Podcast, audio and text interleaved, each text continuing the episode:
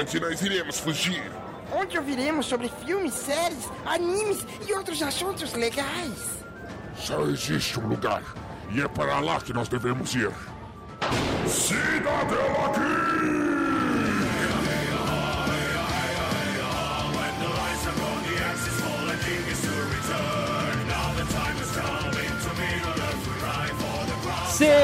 Sejam bem-vindos ao Cidadela Geek, o seu refúgio das chatices do dia a dia. Como diria o poeta mexicano, a vingança nunca é plena. Mata a alma e a envenena. Hoje falaremos de filmes de vingança. Sim, ouvinte, eu sei que você está pensando porque eu nunca me vinguei de fulano. Hoje é o seu dia, falaremos de filmes aqui com temáticas pesadas. Então, se você não está no melhor momento aí da sua vida, não sei se você está ouvindo isso enquanto o Brasil ainda está na pandemia, sim, nós estamos gravando nesse período. Eu espero que você ouça só no momento que você tô bem, tô bem, vou ouvir. E para falar desse assunto, trouxemos pessoas muito vingativas. Eu quero que ele testemunhe a extensão da minha misericórdia ao ver seu corpo deformado. Felipe Passos. Eu queria dizer que quando você falou que teremos temas muito pesados, achei que a gente ia mencionar o filme do Dumbo. Quinta série é foda. Quinta série? Tem segunda. Opa, desculpa, esse aí passa no pré. Continuando as nossas apresentações, aqui está a sua lição final. Não cometa o crime pelo qual você agora está cumprindo a pena. Deus disse: a vingança é minha. Aline, Olá! Eu acho que o seu Madruga talvez estivesse um pouco errado. olha lá, olha lá, será, será ouvinte? Seguindo, rejeitei a todos que conhecia por você. Não vale a pena abrir mão de um ideal para acalmar minha dor? Caísa, Que profundo, que intenso essa fala. Ainda mais que o episódio de hoje, eu me senti assim, tô sensível hoje. Olha lá, hein? Tocou, tocou no coração. E falando de coração, ela é apenas uma garota inocente. Mas existe vingança no seu olhar. Michele! Fala galera, tudo beleza com vocês? Então, gente, vamos lá falar sobre esses filmes interessantes. Eu gostei muito dessa frase que você escolheu, Dalton, foi muito sensata. Será? Será? Ô, Michelle, a gente não combinou de não elogiar o Dalton pra ele não ficar se sentindo? Ai, esqueci.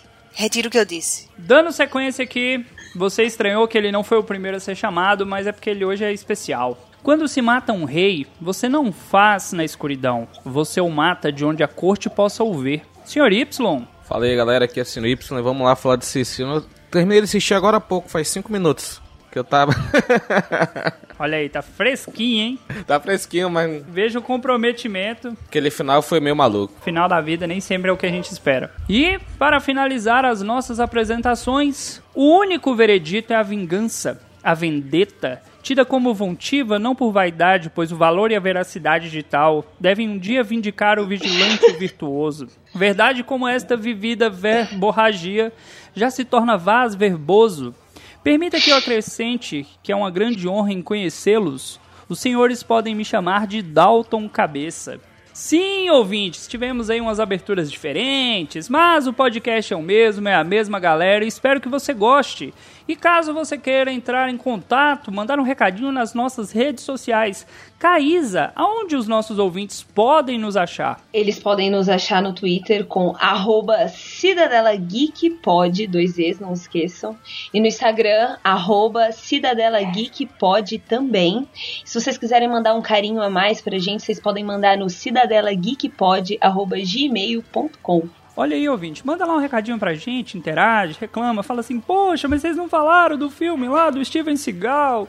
Ah, não falou do filme lá do Liam Neeson. Cara, desculpa, nem sempre dá pra ser do jeito que a gente quer, mas a gente vai levando. Michele, e caso essas pessoas queiram doar ricos dinheirinhos pra gente, onde que eles conseguem fazer isso? Então, galera, se vocês quiserem nos doar ricos dinheirinhos, vocês podem ir lá no padrim.com.br barra Cidadela Geek. Você pode nos ajudar a partir de um real, não é, Dalton? A partir de um realzinho, gente, mas se quiser doar 50, quiser doar 50, 100, a gente aceita também. Mil. Se por acaso, né? O padrinho fala, não, só dá pra doar até 100 reais. Você quer doar 500? A gente passa um número de conta, não tem problema. Tem, tem problema pra vocês? Não, né? É, não tem problema não, né? É isso aí. Então é isso aí, ouvinte. Vamos agora falar de filmes de vingança. Cada um aqui trouxe um filme. Espero que vocês gostem. Lembrando, a sua participação nas redes sociais ela é importante e para que o projeto não morra e que a gente possa fazer cada vez mais e mais episódios para vocês, doem lá no Padrim. E vamos de episódio.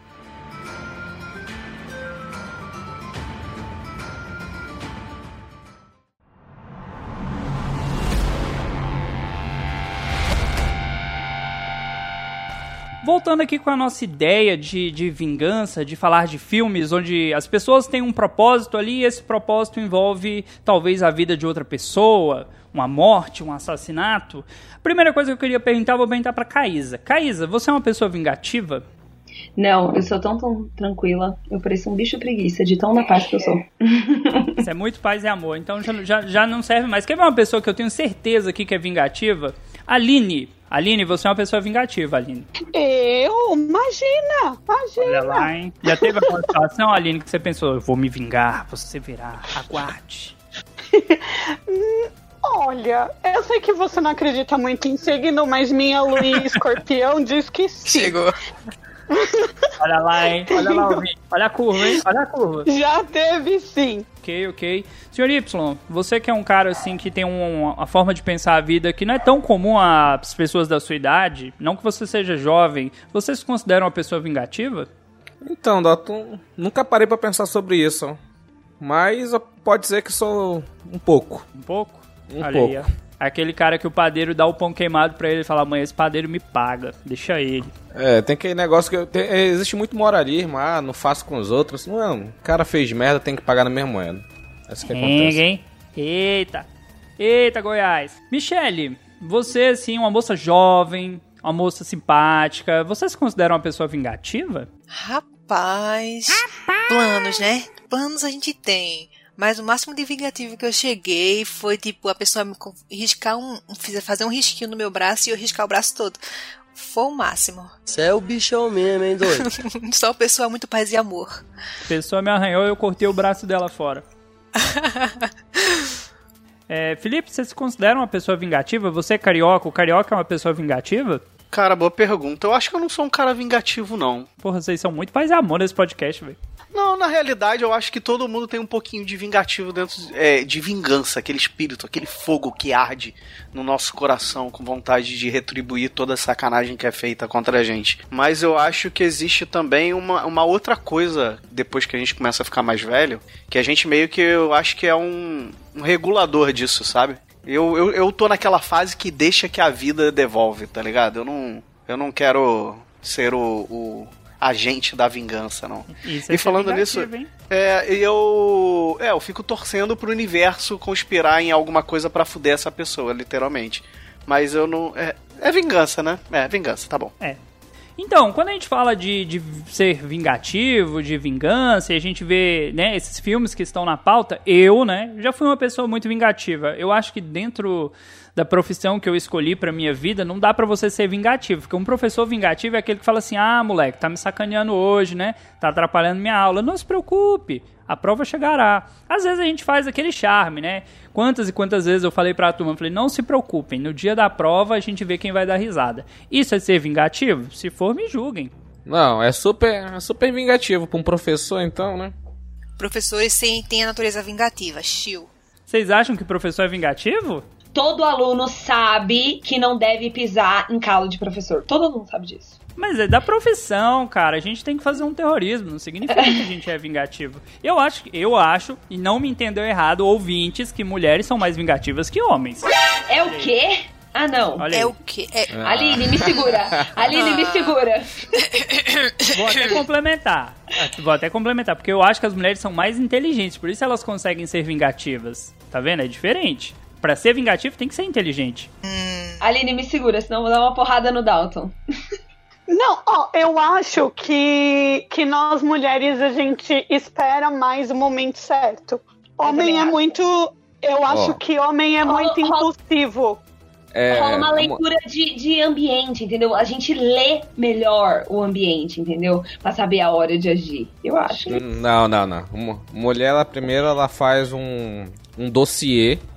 Depois do dossiê formado, que você acaba fechando todas as lacunas, aí você chega lá e se vinga. Essa é a verdade. Todo o melhor planejamento é feito dessa maneira, eu acho. Como eu falei, né? Mulheres são mais inteligentes. Nesse ponto aí, ó. Homem é muito impossível, homem faz besteira. Por isso que homem faz besteira, porque homem é impossível demais. E agora, de fato, entrando nos filmes, cada um aqui selecionou um filme. Vamos começar por Caísa. Caísa, traga seu filme, onde que ele entra vingança, explica aí pra gente. O filme ele acontece durante o período da Grande Depressão dos Estados Unidos, 29, para quem não, né, não sabe a história aí. É, no meio das montanhas, numa vila chamada Dogville, uma forasteira, aparentemente rica, ela chega meio em fuga.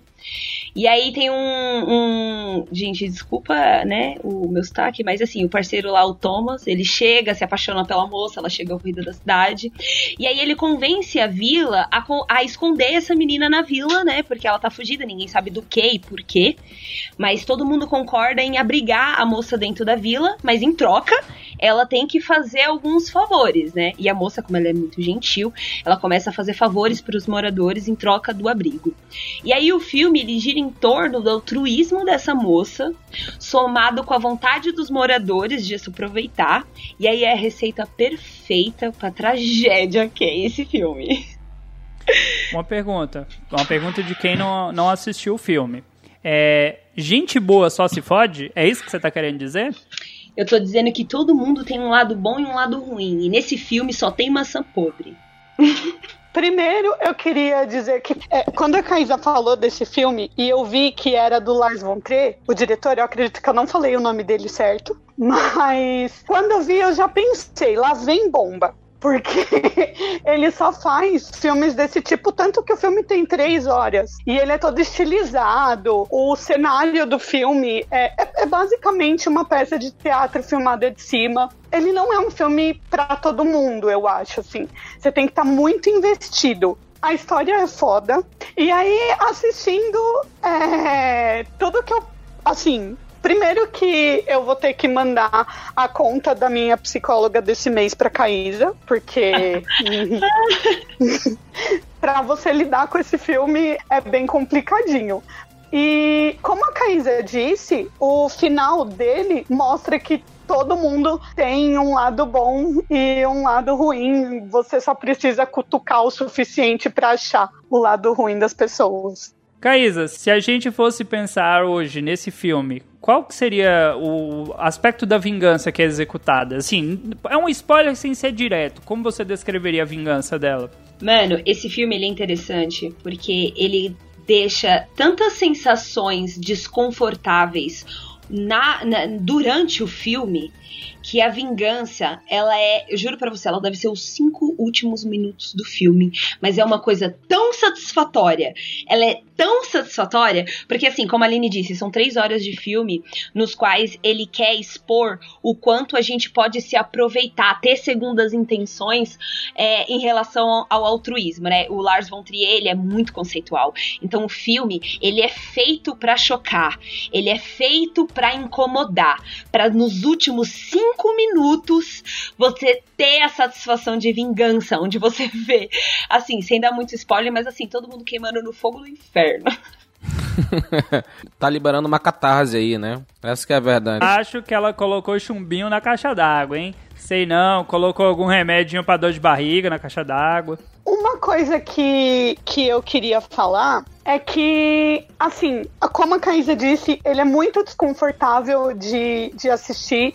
Fica aqui o aviso, porque tem cenas de estupro no, no filme. E talvez a, a gente vai ver que isso acontece muito com filmes com protagonistas mulheres, colocando estupro como algo motivador. Isso às vezes é um pouco complicado e sem querer, né, problematizar, mas já problematizando, eu acho que é, é, legal ficar esse aviso também. Sim, o Lars von Trier, ele foi muito, muito criticado por causa desse filme, porque ele não é americano.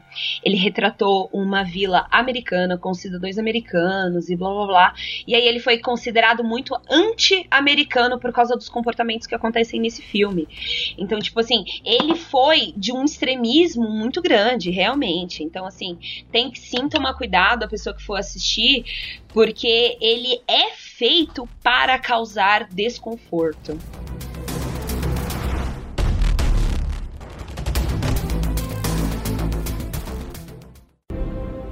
O único veredito é a vingança, a vendetta.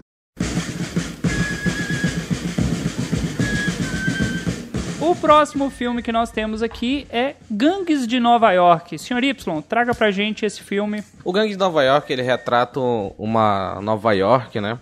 Do, do século XIX.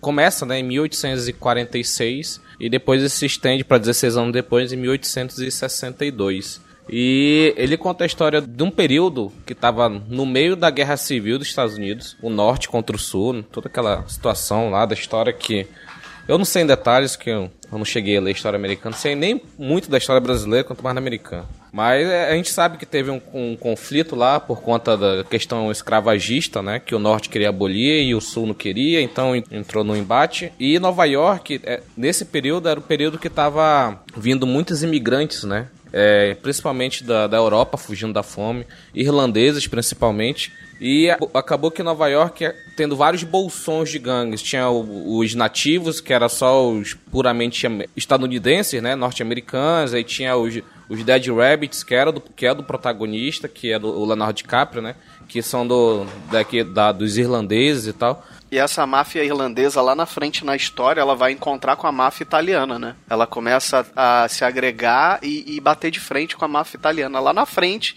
mas seguindo a, a, a mesma a mesma a história ali da região, né? Eu não. Essa parte do, do filme não mostra. Isso deve ser na questão da história mesmo, né? Mas no filme não, não é retratado esse ponto que você falou. E o filme, a vingança é. O pai do, do, do Leonardo DiCaprio é o Liam Neeson, né? A gente podia ter falado né, daquele take, né? Mas não, não, entrou. Mas ele tá aqui para compensar. Eu acho que foi uma jogada do Dalton para compensar não ter o Liam Neeson, sim, não sei. Sim. Claro. e ele é morto logo nos primeiros, nos primeiros minutos e esse filme é do Scorsese. Ele tem quase três horas de filme, cara. E a porra da vingança acontece nos últimos cinco minutos. Ela é construída, ela é construída é, ao longo ela é. Constru... Ela é construída, muito bem construída, por sinal. E na hora que vai ter o vamos ver, aí estourou aquela revolta né, em Nova York, porque os pobres estavam sendo meio que jogados para a guerra civil porque se você não quisesse ir, tu tinha que pagar 300 dólares. 300 dólares em 1800. Era irmão, dinheiro pra é, caralho. Deve ser milhões de dólares hoje, entendeu? Não, mas, mas 300 dólares hoje em real é milhões de dólares também. Milhões de, de dinheiros. É 2 mil reais, né? Mas não. Porra, 300. É, não, era mais. Mas, mas, hoje, mas hoje ainda é muito. Aí na, na questão da história mesmo, né? Na hora que vai acabar, né? Vai ter a vingança do DiCaprio e tal. Aí acontece que a Marinha Americana, ela, ela para conter nessa, esse levante, mandou o próprio exército para lá. E a Marinha, com os navios de guerra, começaram a disparar canhões e tal. E é um final bem dramático, sabe? Porque durou quatro dias, né? Aquele bom, aqueles bombardeios para conter né, todos os levantes dos pobres e a cidade de Nova York ela foi construída em cima do cemitério dos inocentes, né? É lá na, naquela área do World Trade Center ali, cara. Essa área é amaldiçoada, mano. Mas enfim, o Nova York foi construído em cima dessas mortes, entendeu? Então é. E mostra os imigrantes chegando no navio, pegando a, a, a cidadania americana e já se, se alistando é, compulsoriamente e indo como ser bucha de canhão na, na guerra civil, né? Chegou no país para fugir da fome e foi direto pra morte, entendeu? mostra que os Estados Unidos nunca foi um país que se cheira, né? Caísa, você aí que eu sei que assistiu esse filme, que adora o Leonardo DiCaprio, que você falou assim, cara, ele tem que matar o açougueiro, porque o açougueiro é mau, ele é ruim, os irlandeses são bonzinhos, eles têm lá o St. Patrick's Day. Oh, como assim? Véi, eu acho que esse filme ele vai muito mais do que vingança, mano. Porque eu, ju eu juro que ah, sei lá, no meu ponto de vista, acho que rola um romance, tá ligado? Entre o Daniel Day-Lewis, que é o Butcher, e o Leonardo DiCaprio. Tipo. Faz o menor. Não, não, não faz o menor sentido que você falou. Bromance onde, cara? É interpretação, calma lá, deixa ela explicar. Não, não coloca coisa que não existe, cara. Véi, ó, ele ensina o DiCaprio lá a, a esfaquear lá o porco, onde que ensina e tudo mais. E, mano, tem uma cena que eu juro pra você, ela tem até no YouTube como uma das melhores cenas do filme, que é onde ele explica pro DiCaprio por que, que ele tá vivo até hoje. Que é porque ele tem medo, tá ligado? Que, tipo, aí é, é, é até a cena que ele conta quando e como ele matou o pai do, Dicra, do, do DiCaprio. que, tipo, que foi o último homem nobre que ele matou de verdade, tá ligado? Tipo, que ele só sobreviveu até aquele dia porque ele tem medo das coisas. E aí, tipo assim, rola uma puta. Oh, na moral, rola uma puta admiração. O DiCaprio admira o Butcher. Se você explicar que tem uma relação pai-filho, uma Super relação tem. mestre e Aí sim. aprendiz, Isso. tudo bem. Bro, Ah, bro. esse é. Ah, é, não, não, não, é O segredo da montanha, porra. Ato falho, ato falho. Mas assim, rola realmente uma admiração eh, do, do DiCaprio pro Daniel Day-Lewis e pro Butcher pro, pro, pro moleque lá, que é o DiCaprio. Cara, vou falar, falar uma coisa aqui, ó. Porra, o bigode do, The- do Billy the Butcher, porra, É uma- é um bigode de respeito, ó. Eu queria um bigode Ficou com daquele. vontade de beijar ele, né? O- É claro. O olho do parceiro, que é uma águia. Ah, não, gente, na moral, ele é muito bem feito. Eu vou te falar que eu acho que eu assisti esse filme umas duas vezes na minha vida. Assim, eu assisti ele uma vez inteiro e uma vez eu peguei ele meio que da metade pro fim. Eu gosto muito das atuações desse filme, mas ele é um filme que meio que passou na minha vida meio que despercebido. Eu acho que é o lance de eu ter assistido só uma vez há muito tempo atrás, assim. Eu nem reassisti ele agora pra gravar isso aqui, mas eu sei que ele é um ótimo filme. Mas ele, na época, eu, eu lembro que se falava muito das atuações do Leonardo DiCaprio e, do Day-Lewis. Esse filme é de que ano mesmo? É de 2002. 2002, né? Porra, e, e era ainda a época que o DiCaprio ainda tava meio que querendo se provar como ator, né? Se provar assim, que eu quero dizer, né? Ele Tirar aquele estigma. Ué. Não, não precisava, mas ele queria tirar aquele estigma que ficou de ele é o mocinho bonitinho do Titanic. Mas ele ainda é o mocinho bonitinho no filme. Ele é um canastrão foda também. Sim, gente, mas, mas o que eu tô falando é que ele queria tirar aquela coisa daquele menininho, aquela imagem, porque ele era muito mais do que aquilo. E, e ele já tinha provado isso por outros filmes. E eu acho que nesse filme, eu acho que ele meio que dá uma estabelecida, assim, em questão de atuação. Então eu acho ele importante. Ah, mas ele é mó cuzão no filme. Ele leva uma facada do, do, do vilão e o vilão, o vilão é foda, velho. O vilão é só o Daniel Day-Lewis. Então, assim, o cara pisa na cara dele. Na- não, então, é porque eu acho que justamente é, o, o DiCaprio ele tem esse lance de você ver os filmes e esquecer que o personagem é ele, entendeu? Eu acho que você. Eu, eu avalio muito isso. Quando você vê um filme e você imagina realmente o personagem, assim, você esquece que, que ele é o ator ali. E eu acho que esse filme foi muito importante pra carreira dele. Então, eu a- eu acho um puta filme. Eu tenho que reassistir. Até uma falha completa de caráter minha. Eu concordo. Então, é, é o único filme da lista que eu não vi. então, é, é um filme que eu tenho que eu tenho vontade, muita vontade de ver, até por conta do contexto dele e, e dos atores, né? Que são, são atores que, que eu gosto bastante, mas eu ainda não vi o filme. Olha aí, uma pecadora. Eu deixei de ser pecador hoje, que eu assisti hoje. Parabéns. Terminei de assistir na hora que ia começar a gravação. Três horas, eu pensei que era duas horas de filme, quando eu fui ver era três horas. Caralho, três horas é foda.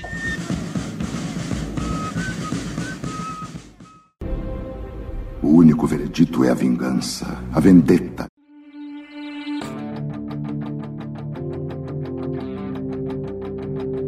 O próximo filme da nossa pauta, ele tem um nome sugestivo, Doce Vingança. Michele, do que se trata esse filme?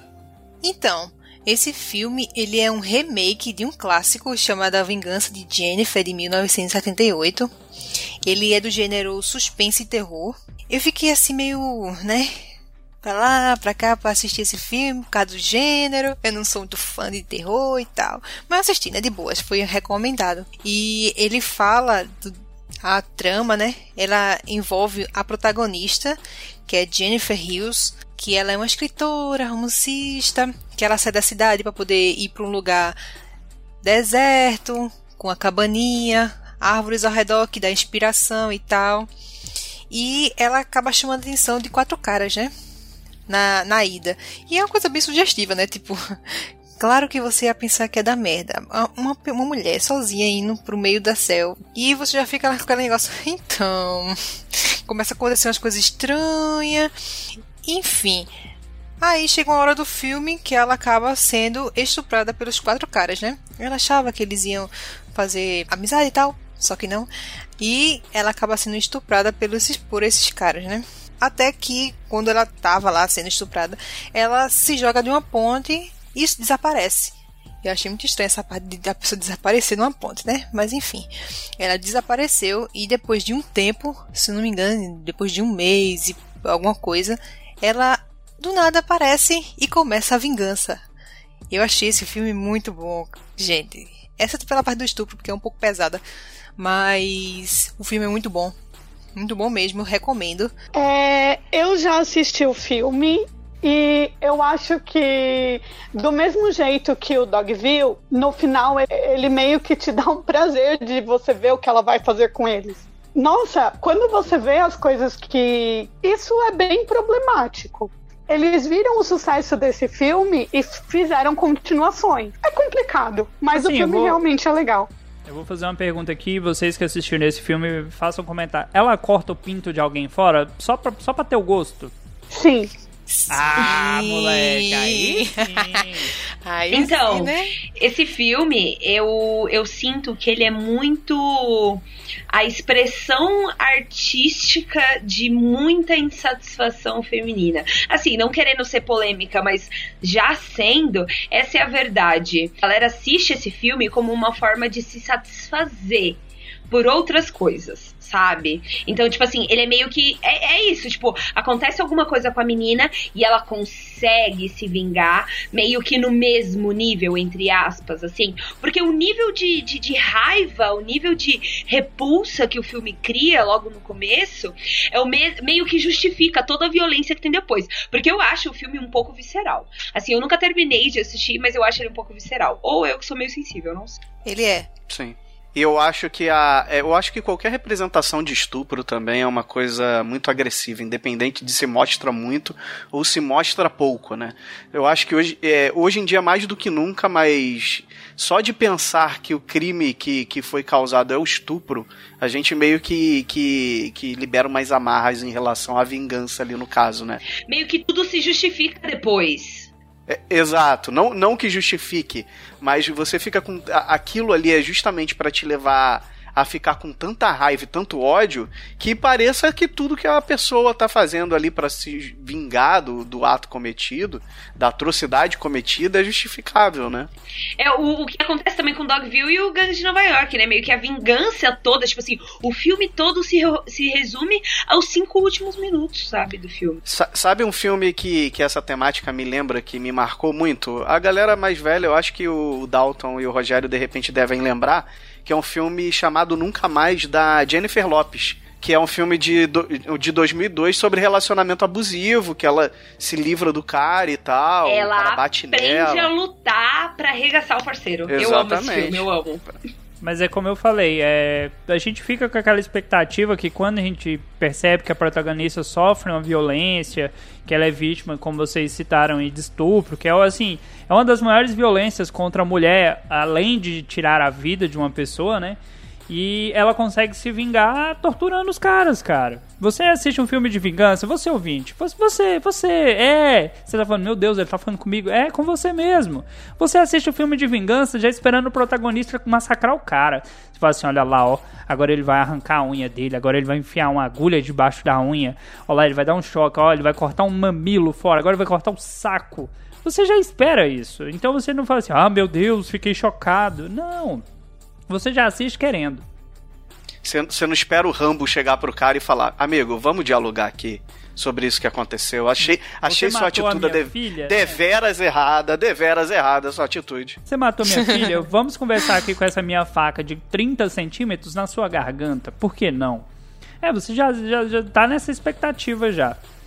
É, e tipo, eh, quando eu comecei a assistir o filme, eu já esperava já bastante coisa sobre a temática, já a temática vingança, porque, por exemplo, ele mostra alguns itens no começo do filme, antes da- do, do ato acontecer, de tudo acontecer. Por exemplo, ela mostra como é a casa, mostra ela achando soda cáustica, mostra ela achando ferramentas, mostra ela achando uma casa, mostra ela achando itens, por exemplo, cadeira e coisas que você pode usar como tortura e tal. E é bem interessante porque mesmo que você já espere alguma coisa, você já sabe mais especificamente o que esperar quando o filme mesmo mostra alguns itens, entendeu? Durante o, a trama. Meninas, na dúvida, esquente uma panela de, com bastante óleo dentro, espera dormir e já sabe, né? Não posso completar a fala, senão vão dizer que eu estou induzindo alguém ao crime. Mas fica a dica.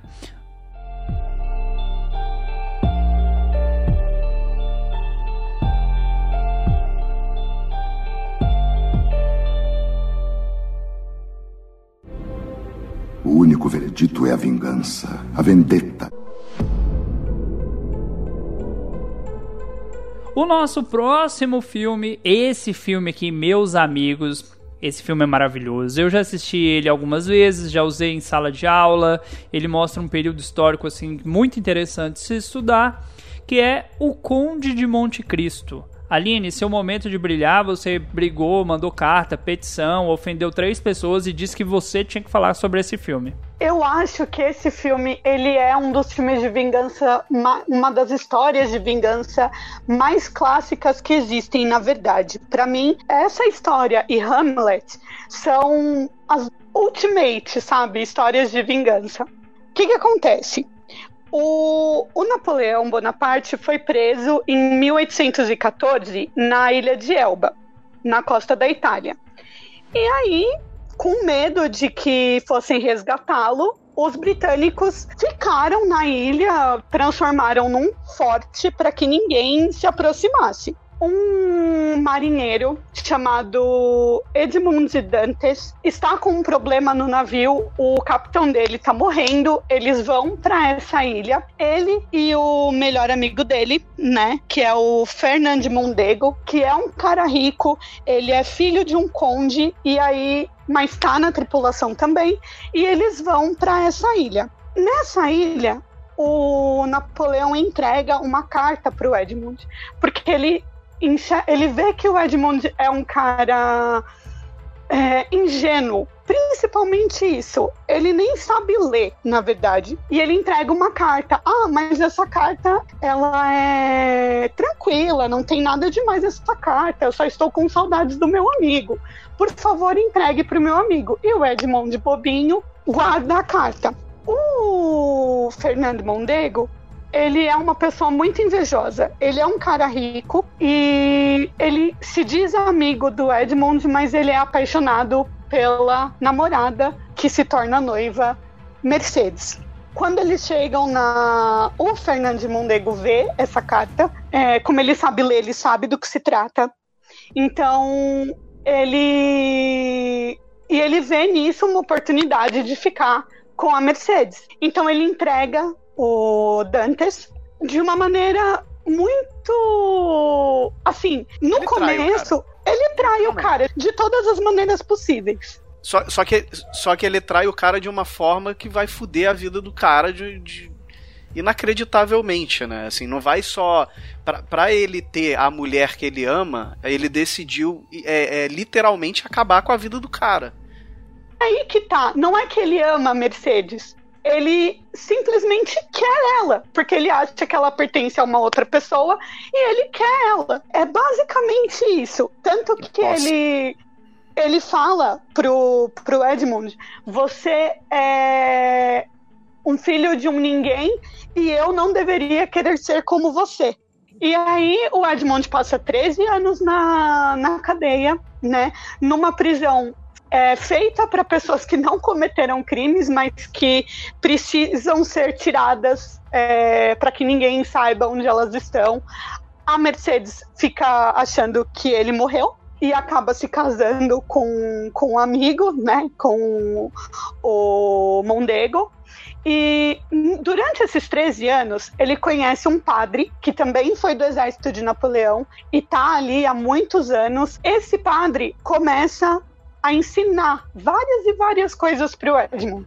E ele conta para o Edmund que ele tem uma fortuna, ele tem um tesouro escondido. Quando o Edmund consegue é, fugir de lá, ele encontra esse tesouro e volta fazendo todo um plano mirabolante. E agora que eu vou cortar a Aline, porque ela tá sendo muito boazinha com esse filme. Vamos lá, você ouvinte que ouviu a versão romantizada da sinopse, eu vou chegar com a versão pé no peito. A história. Com a, com a versão história. né? Napoleão, que era o, o maior general da história, não em estatura, tinha dominado a França e boa parte da Europa, falou assim: olha, gente, eu vou ser o imperador.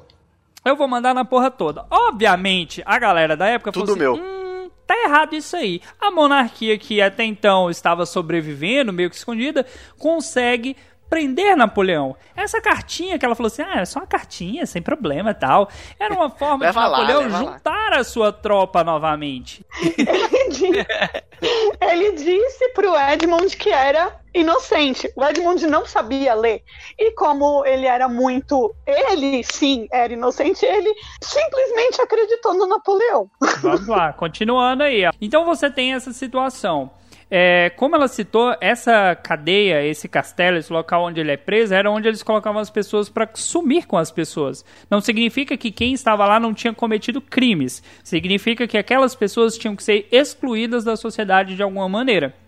E o motivo dele ter ido para lá foi que a família, né, do amigo dele que não era amigo, foi beneficiada ao entregar aquela carta sobre Napoleão. Então a gente tem toda essa situação envolvendo aí o Edmond Dantès e ele vai ficar anos nessa prisão. E essa prisão ela vai ter um- uma coisa assim que eu acho que é o bacana desse filme, que gera até o ódio dele. Toda vez que ele completa ano que ele está lá, ele ganha um presente de aniversário. Aline, qual é o presente? Ele apanha muito, ele leva chicotadas, na verdade. E isso também, é, além de fazer o ódio dele, faz ele meio que se tornar ateu. Ele não acredita mais em Deus, ele acha que Deus abandonou ele ali. Eu acho, eu só assisti esse filme porque realmente, como a Aline falou, ele é um clássico. Toda vez que você vai falar de algum filme de vingança, todo mundo cita o Conde de Monte Cristo. Tipo assim, eu assisti por insistência da galera. Tipo, vai falar de vingança, você ouve falar do Conde de Monte Cristo. E aí, quando você ouve falar que foi inspirado em Napoleão, e blá blá blá blá blá, e aí, tipo assim, você se envolve mais ainda na história. Sim. Ah, eu acho que o filme que, que eu assisti agora recentemente, ele tem várias versões, né? Mas o que eu assisti recentemente foi o de 2002, que ele tem o Jim Caviezel como Edmond Dantes, ele tem o Guy Pearce como o Mondego, o Fernando Mondego, e Jesus Cristo, né? é, pois é, pois é. E o Richard Harris é o padre que, que ajuda ele, né? O, o ator que fez o primeiro Dumbledore. Uma dúvida, rapidinho, Aline. Uma dúvida. Tem alguma versão do Conde de Monte Cristo que tem um Tom Cruise? O Indião é viciado no Tom Cruise, velho. Eu já entendi Ele é fã- isso. ele é eu já fã do Tom entendi Cruise. isso. Não, mas não tem não. Eu, eu lembro, eu lembro, que eu, eu lembro que eu assisti um filme Conde de Monte Cristo que se não era o Tom Cruise, era um cara muito parecido que no final ele ficava com uma bolada de dinheiro, que é o tesouro. Mas é, o cara é gato. É isso. O Mas cara é é o Tom gato. Cruise? Não é. Você Era o Jim Caviezel. Uma pessoa que me surpreendeu que está no filme, e eu não sei se vocês lembram que ele está no filme. Henry Cavill.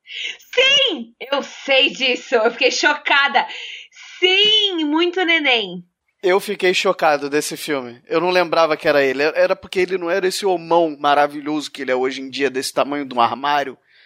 Ele era tipo um. Tá ligado? Ele é a prova de que todo mundo consegue, cara, ser um cara daquele Não, não, que não. nem ele, tu, mano. quer, tu quer justificar. O princeso quer justificar o, o, o Batman lá, o Batman, o Bate-Vampiro. Pare de onda, Todo princesa. mundo consegue, cara. A gente acredita nele, ele já entende de ser negócio de da linhagem, de ele já era vampiro. Olha só, ele vai se dar Felipe, tão eu não bem quero te multar, Batman, você tá ele- passando calma. vergonha. Eu tô tentando resguardar a sua integridade, Felipe. Vamos acreditar nesse menino. Ele Você já foi vampiro Felipe? no outro filme. Ele tá sendo Batman, só falta ter Você coronavírus pra acredita completar o em ciclo de fadas, morcego. Felipe? Vamos acreditar nele, gente. O Guga não acredita também. Gente, acredita. Vai dar Pessoal, certo. vamos lá, vamos, vamos finalizar, finalizar essa discussão de fadas. Fadas não levam ninguém a lugar nenhum. Nunca nem vi. É? Já, ô, Bruno, já, Então, já corta esse o- nunca nem vi faz efeito, sabe? Aí você Dalton. alguma coisa já tá, nunca nem vi. Diga. Né? Ô, Dalton, deixa eu só te falar uma coisa, só pra completar. Eu vi esse filme no cinema também. Caralho, você é velho. Esse filho. filme, eu, eu adoro esse filme. Esse filme é Toda vez. Ó, É eu vou eu- dar eu- um real pro Felipe toda vez que ele fala isso.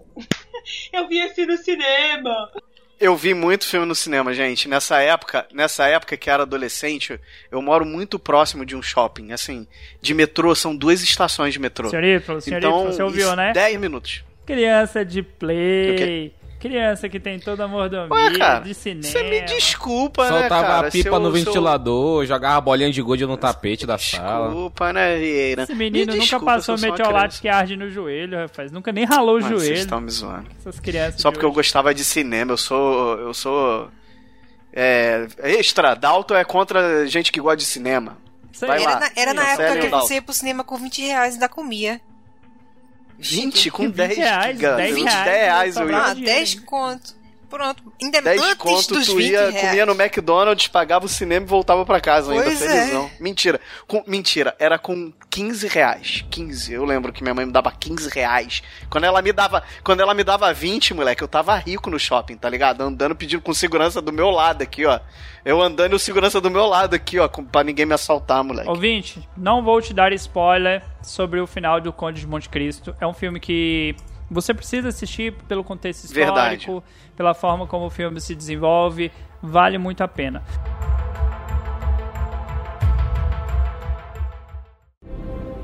O único veredito é a vingança, a vendetta.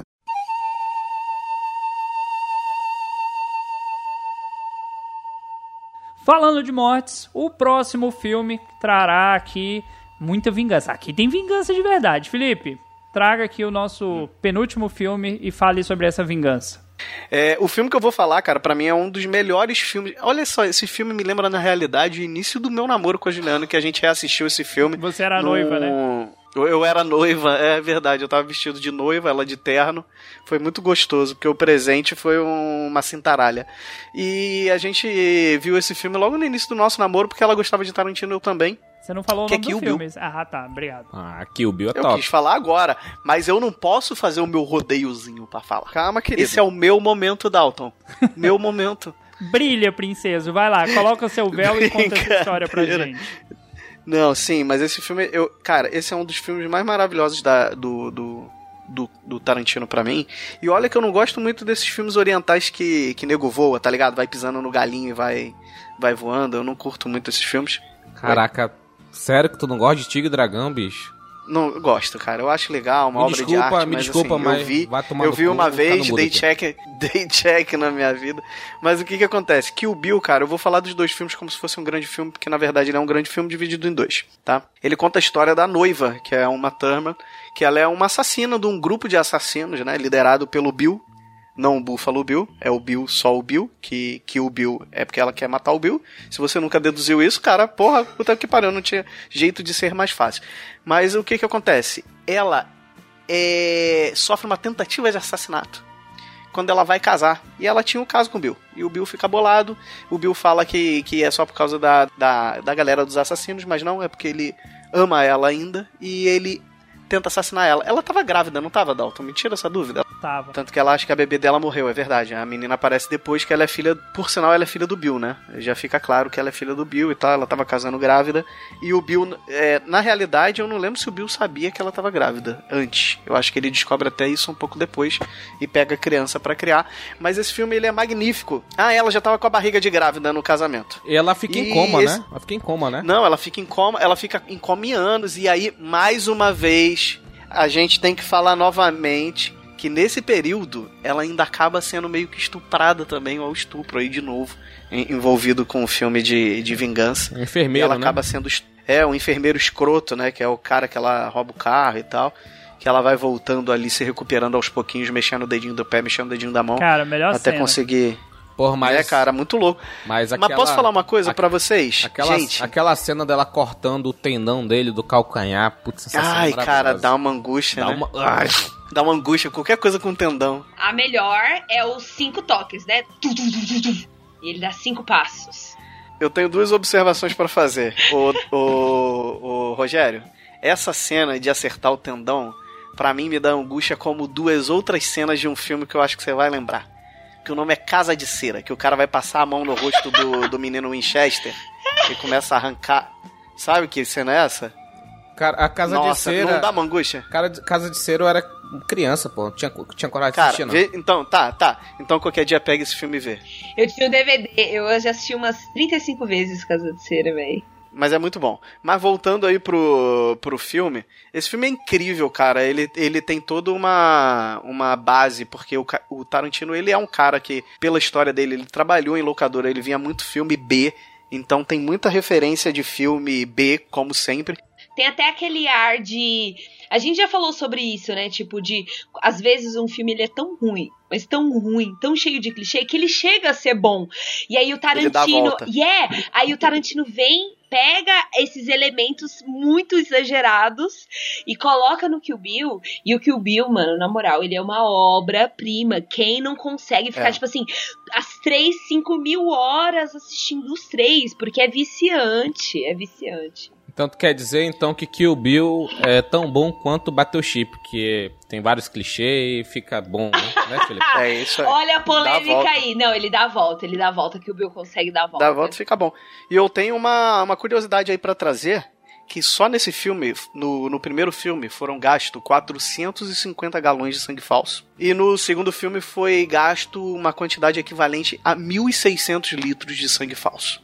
É isso, cara. Esse filme, isso resume bastante o que, que é um filme do Tarantino com espadas katanas de Hattori Hanzo. Até é no hoje. primeiro filme. Até é no hoje. primeiro É, cara, É no primeiro filme que tem o, ela cortando a cabeça da japonesa, tirando o tampão. Não, esse é o 2. Mano, dois, esse, né? eu ia falar isso agora. Até hoje. É no é no primeiro. É no primeiro? É no final do primeiro, né?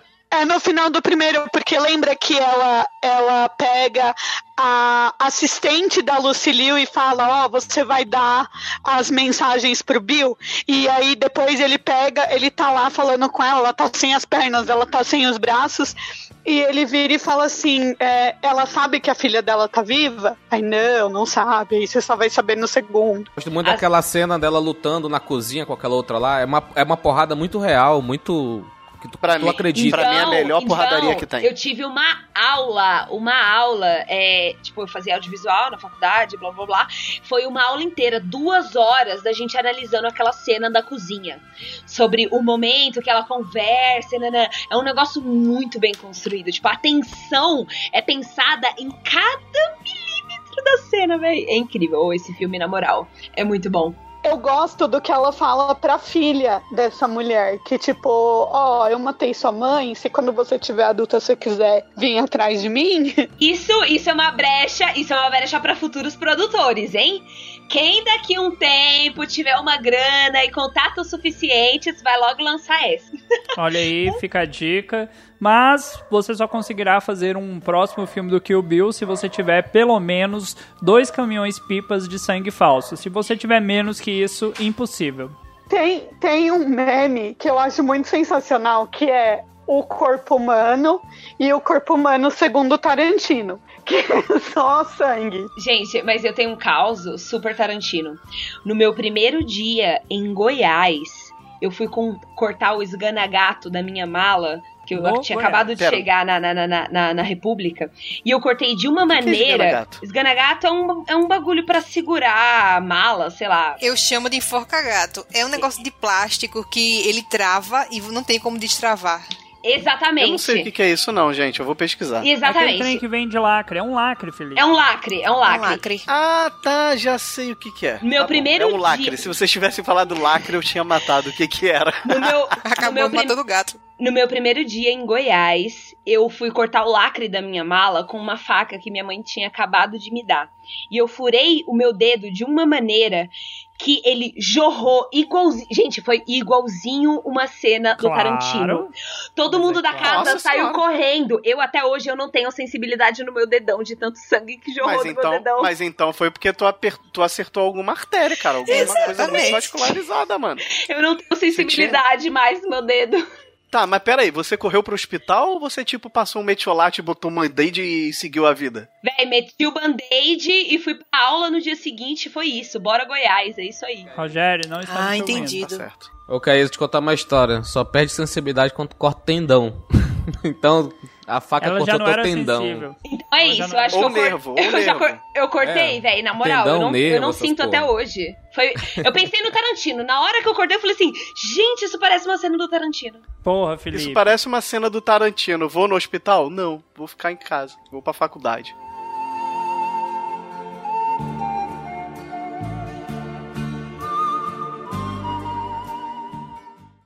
Voilá!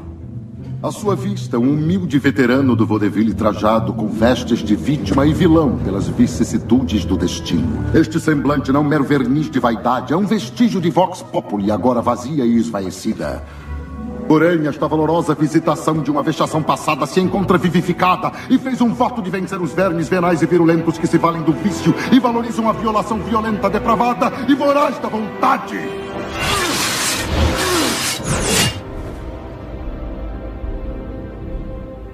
O único veredito é a vingança. A vendetta, tida como votiva, não por vaidade, pois o valor e a veracidade de tal deve um dia vindicar o vigilante e o virtuoso. Verdade, com esta vívida verborragia, já se torna assaz verboso. Permita que eu acrescente que é uma grande honra para me conhecê-la e a senhorita pode me chamar de V.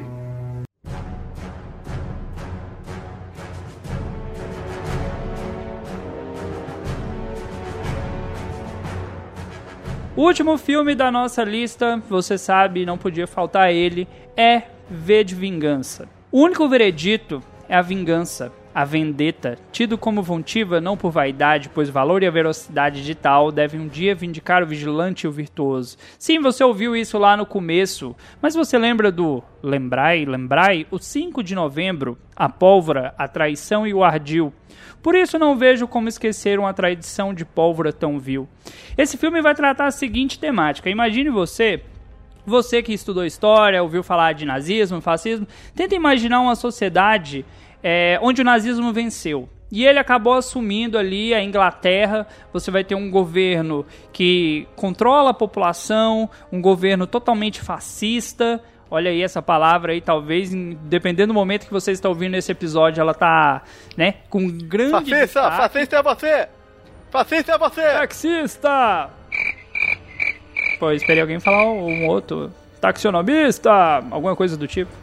Globo! Globo! Lixo! Globo lixo! T- Tivemos o Bolsonaro mais paulista da história aqui no Cidadão. Mas ele é paulista, cara. Ele nasceu Não, em Campinas, mais cara. paulista, você entende? Ou a- paulistano, eu nunca sei. ao aumentativo aí.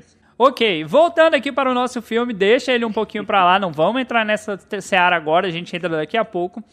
Você tem no filme uma garota que está sendo perseguida por uma polícia que existe naquela sociedade, que controla a população, que fiscaliza tudo, e você percebe ali que vai dar merda. Ela vai acabar morrendo naquela situação, porém, o nosso protagonista, chamado apenas de V, ele vai aparecer e vai salvá-la. Só que naquele momento ela percebe que ele não é uma pessoa comum.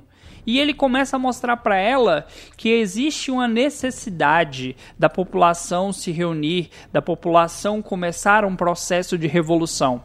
Entenda você ouvinte, agora o momento, momento palestrinha. A palavra revolução, ela só é usada na história quando nós temos uma mudança grande, algo que afeta a sociedade como tal. Se você ouviu falar de Revolução Francesa, o mundo mudou dali para frente. Revolução Industrial, o mundo mudou dali para frente. Então, a ideia de revolução é uma sociedade nova ou com uma perspectiva totalmente oposta, diferente daquela que vem, vem, vinha sendo pregada. Vamos lá, com calma. Aline, comenta pra gente de forma simples, calma, tranquila, porque eu vou de um por um pra não virar polêmica e não estender. Ele também é baseado numa, numa história que aconteceu de verdade, né? A Revolução da, da Pólvora. Sim. Realmente tentaram explodir o parlamento inglês e aquela mascarazinha ela não O é Fawkes. por acaso. É, ela é o Guy Fawkes, né? É, o rosto do Guy Fawkes. Eu vi esses dias gente falando que V de Vingança tá copiando La Casa de Papel. Ok, tem que acabar o jogo. Ok, ok, ok. Não, tem que bicho. acabar o jogo. O jovem, só porque ele tá assistindo um negocinho na atualidade, ah, aquilo só existe aquilo, cara. O jovem tem Tudo que ser gira em torno daquilo. o é jovem verdade. tem que ser destruído. Eu vou querer dizer uma exterminado. Mais coisa. respeito com os millennials. E deixa eu falar uma coisa aqui. Eu não vejo La Casa de Papel. Acho que é chato demais. Ah, Aquele, você é aquela velho, coisa não você se é velho. sustenta a história. Eu não consigo. Volta não pro V de consigo. Vingança. Vai lá. legal, gente. Mas enfim. Eu acho muito, muito interessante a gente ver, pegar algo que é futurista, no caso, né? Ou uma realidade alternativa, e comparar com o que a gente viveu e tá quase vivendo hoje em dia. Então, é. Eu, eu acho que V de Vingança pega nisso, sabe? É, é diferente, mas não tá tão longe da realidade, sabe? Assim como 1984. O John Hurt gosta de. Gostava, né? No caso. Gostava de filmes distópicos, né? Eu acho que V de Vingança, ele é aquele filme que você explica para as pessoas o porquê que revolução tem que existir, o porquê que as pessoas subversivas têm que existir. É aquele questionamento de tipo assim, é, questione toda e qualquer autoridade. Como? Aí você manda a pessoa assistir V de Vendetta. E não só isso, o direito de se manifestar, o direito de ter uma voz ativa na sociedade. Isso é importante, porque senão você vive é, de acordo com que, com que o governo quer que você viva, né? E eu acho que ele acaba nem. Ele acaba. Esses. Não só esse, como muitos filmes, eles acabam nem sendo um futuro distópico. Eles, eu acho que eles, hoje em dia, eu consigo ver eles como um futuro possível, sabe? É, é, antes o que era distópico, hoje parece tão possível como nunca apareceu. Eu não estou falando só em relação à nossa sociedade a, a mais próxima de nós. Eu falo isso no sentido a, a, a, em relação a várias sociedades hoje em dia, a voz que várias pessoas têm em ir a favor de certo tipo de coisa, que isso que, que, é o tipo de coisa que vai desfavorecer elas próprias no futuro, entendeu? É de não enxergar isso, porque pra pessoa, pra um regime desse chegar lá em cima, ele chega por, por duas formas, né? Ou por violência ou por alienação, não tem outro jeito. Nesse caso, é, o filme mostra que foram as duas coisas, né? Você tem a violência, porque é após uma guerra em escala mundial, onde esse fascismo vai acabar se impondo, e tem a alienação, através do medo da população, do controle e tudo mais. Você tem esse personagem que é o V, ele sofre é, uma agressão, ele tem o rosto deformado, por isso no filme mostra que ele usa uma máscara.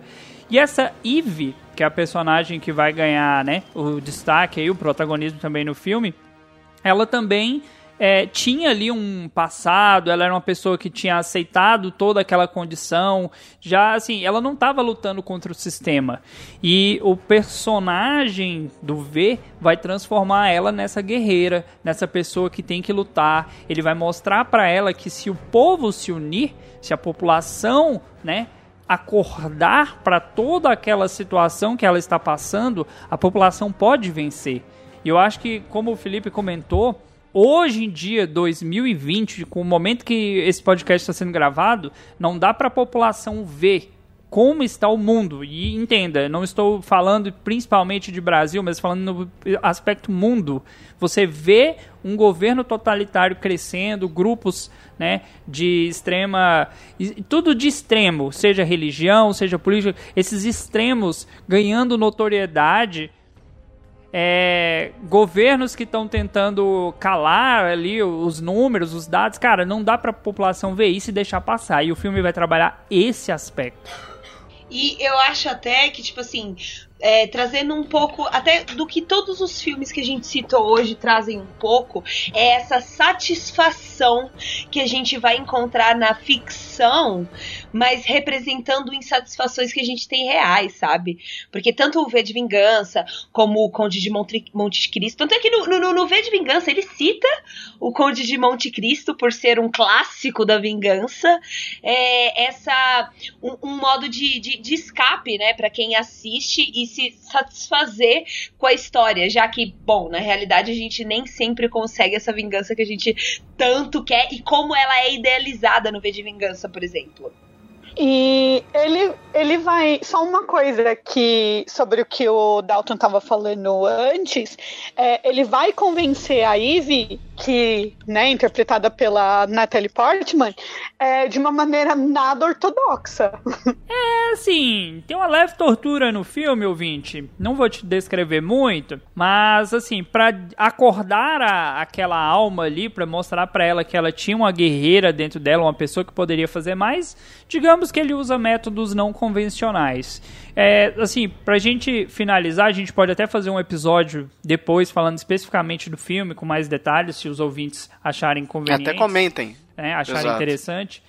Aquela carta, aquela pessoa, aquele casal lá que o filme trata, um casal homossexual, aquela história era real ou era uma história fictícia?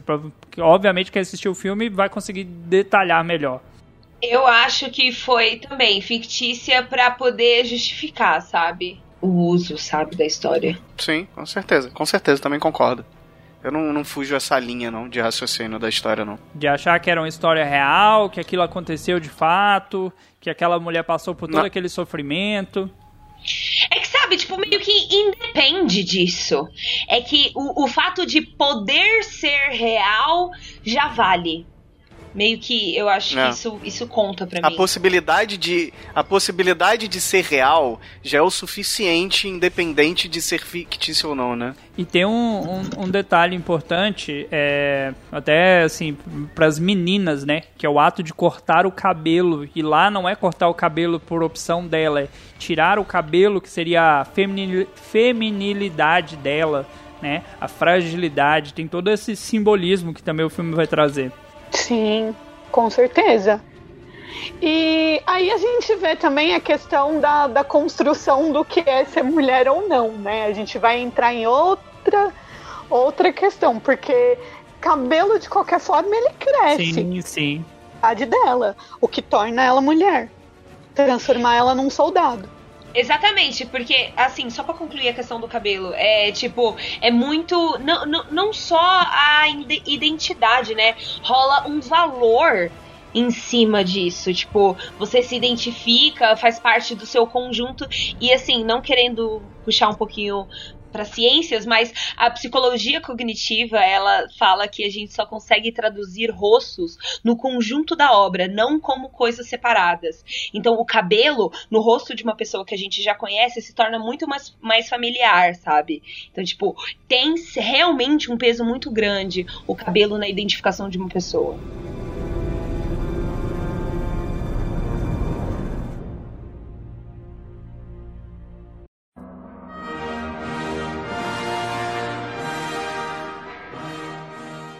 Então, ouvinte, depois de toda essa explanação sobre esses filmes, eu deixo aqui um conselho pra você. Seja mais como a Michelle, uma pessoa mais amorosa, não seja tão vingativo. Se o seu dia tá triste, se o seu dia não tá lá, essas coisas todas, se você tá olhando e pensando assim, eu tenho que me vingar, a vingança é um prato comer frio. Não, cara, larga isso de mão, vai viver sua vida, vai seguir e até a próxima.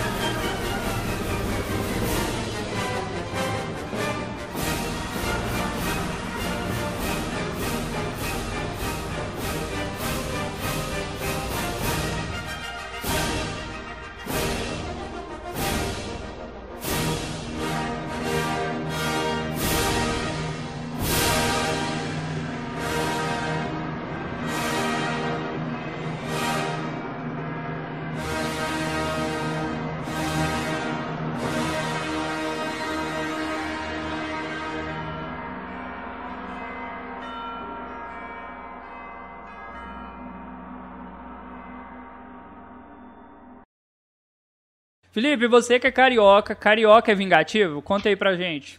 Ele nem tá na chamada. Felipe caiu, pô. Ele nem tá na chamada. Ele caiu. ele caiu agora.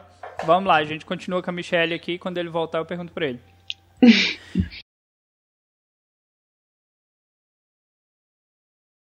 Caísa, traga. -se... Diga, Rogério. A, a gente escolheu um filme meio que obrigado, né? Porque os que eu mandei. Seus filmes não eram de vingança, fica na sua. E isso vai pro extra. Isso- já, já tá cortado aí já. Pra, pra falar desse filme que, pra mim.